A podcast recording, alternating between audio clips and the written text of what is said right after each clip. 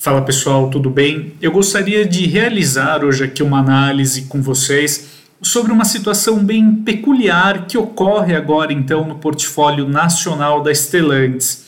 Então, o grupo aí empresarial ele passa a atuar no segmento de SUVs compactos com dois modelos. No caso aí, o Fiat Fastback e o Jeep Renegade.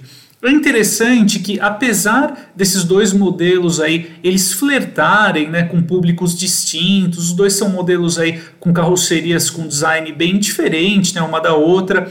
É fato que para quem meramente está pesquisando no momento uma opção aí para adquirir no segmento, pode se deparar com esse conflito, né, entre aspas aí, entre os dois modelos da Stellantis. Então eu gostaria de reunir aqui, apresentar alguns dados para a gente descobrir aí de uma forma conjunta qual deles entrega mais, né? Qual seria aí a compra mais sensata no momento?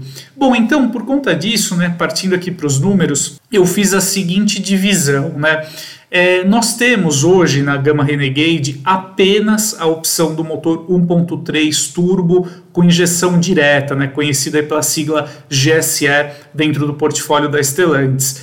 É, então, como no Renegade nós só temos essa opção de propulsor hoje em dia aí no portfólio do Jeep, né, eu uh, reuni aqui para análise o Fastback na sua configuração Limited Edition Powered by Abarth porque é, essa é a única opção do Fastback a contar aí com o motor 1.3 GSE. Então aí a gente deixa pelo menos na parte mecânica os dois modelos ali bem equilibrados, né? Nós temos então aí no Fastback topo de linha o seu preço sugerido de 149.990 já dentro dessa faixa, então aí dentro do teto de 150 mil reais, é possível adquirir hoje em dia o Renegade na sua configuração longitude, que custa aí 147.990. Trata-se aí do catálogo intermediário do Renegade, né? Bom, então nós temos, né, como eu já comentei, o mesmo motor e câmbio, né, para os dois modelos então 1.3 turbo com injeção direta e a transmissão automática de seis marchas. Esse propulsor aí entrega 185 cavalos e 27,5 kg de torque nos dois modelos. Mas aí, já na parte mecânica, né, nós encontramos a primeira diferença significativa entre os dois produtos. Nós temos, uh, no caso do Renegade, ele é exatos 172 quilos mais pesado em relação ao fastback topo de linha. A gente está falando aí praticamente quase do peso de dois adultos, né? E isso traz aí reflexos uh, diretos na questão do desempenho e do consumo. Por exemplo, né, nós temos aqui no Fastback uh, Limited Edition um 0 a 100 na casa de 8 segundos e 1, né, praticamente aí 8 segundos. Já o Renegade, por conta desse peso adicional, nós temos aí um 0 a 100 em 8 segundos e 8, quase aí um segundo mais lento, né? A diferença não é tão gritante assim quando a gente parte para o consumo, mas temos aí uma pequena, ainda que discreta, né, vantagem para o fastback, que alcança então parciais de 11,3 km por litro na cidade e 13,6 km por litro na estrada, sempre com gasolina, enquanto no Renegade as parciais ficam em 11 e 12,8 km por litro, respectivamente, né, na cidade de estrada, também com gasolina. Então é algo aí a ser considerado, né?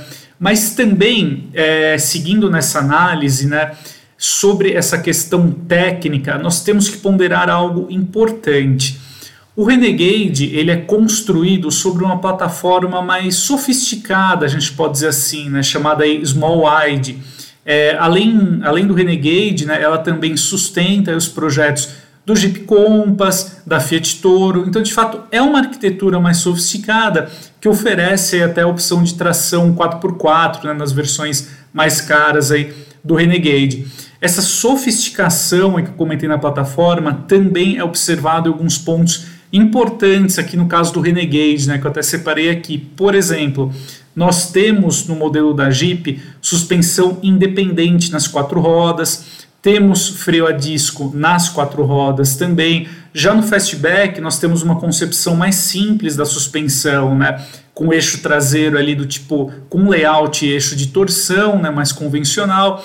Temos freio a tambor nas rodas traseiras, né? Então, de fato, a gente nota ali alguns diferenciais até que significativos na parte do projeto mesmo a favor do Renegade. Mas também nós temos essa questão aqui uh, do peso adicional no modelo da Jeep, né? Que compromete um pouquinho aí a eficiência do modelo. Mas um outro ponto aí, né? Talvez aí um, um contraponto do Fastback fica por conta do design do modelo. Né? Eu não quero analisar aqui a questão se ele é mais bonito ou não do que o Renegade, qual modelo é mais bonito, até porque esse é um ponto muito subjetivo. Mas é fato que o estilo ali da carroceria do Fastback naturalmente quase que obriga o modelo da Fiat a adotar aí um comprimento um pouco maior, né, que no caso aí alcança 4,42 metros e essa vantagem no comprimento resulta em um porta-malas aí praticamente uh, inigualável né, uh, a favor do fastback dentro aí do segmento. Nós temos, por exemplo, né, se a gente considerar aqui o padrão de medição líquida, é, o volume do porta-malas do Renegade alcança aí 385 litros contra 600 do fastback. Né? Então é uma diferença gritante. Né?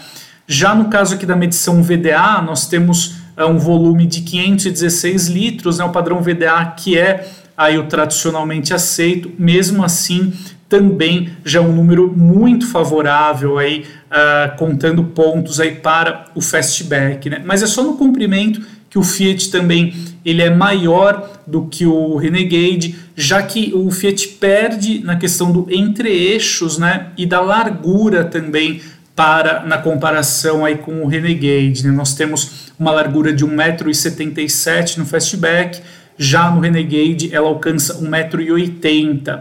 No Fiat também nós temos um entre-eixos de 2,53m, já no Renegade ele fica em 2,57m. Mas de todo modo, nós temos uma cabine bem equivalente ali entre os dois modelos. Né? O Renegade ele nunca foi conhecido por oferecer aí um espaço uh, para os passageiros do banco traseiro muito generoso, né? o mesmo ocorre também no Fastback, mas, pelo menos no Fiat, nós temos a vantagem do porta-malas aí consideravelmente maior. Né? Partindo um pouquinho aqui para a questão do custo-benefício em si, né? saindo aí dessa análise técnica e mecânica, é, nós temos então, tanto no Fastback Limited Edition quanto no Renegade Longitude, um ótimo pacote de itens de série. Né? Eu destaquei aqui alguns recursos, uh, entre eles aí, né, dois assistentes de condução, como a frenagem, o alerta de colisão com a frenagem autônoma de emergência, o assistente de permanência em faixa, e aí nós partimos para alguns itens de estilo, né, como as rodas de liga leve aro 18, revestimento interno de couro, faróis e lanternas full LED, ar-condicionado automático digital com duas zonas né, no Renegade, sensor de estacionamento e câmera de ré. Falando um pouco, continuando aqui no custo-benefício, né, vale algumas, valem né, algumas ressalvas aí também importantes. É, por se tratar de um projeto mais moderno, nós temos ali no Fastback uma cabine mais envolvente, né? Por exemplo, nós temos aí no modelo uma central multimídia com 10 polegadas, né? Enquanto no Renegade Longitude nós temos uma tela ali de 8,4 polegadas, né? Algo que é, para alguns consumidores isso deixa a desejar, né? Todo mundo deseja de fato ali às vezes um display maior, né?